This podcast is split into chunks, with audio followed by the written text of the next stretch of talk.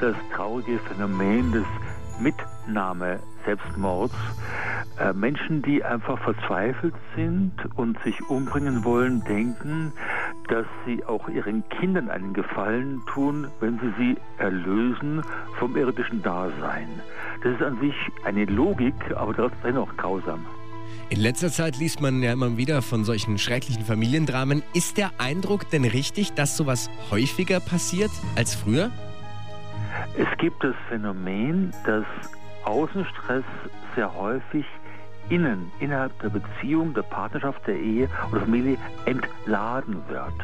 Jetzt haben wir eine Zeit, wo wir sehr viel Außenstress haben und die Menschen sind häufig nicht in der Lage, das entsprechend abzufedern, sodass es einfach zu Eskapaden kommt.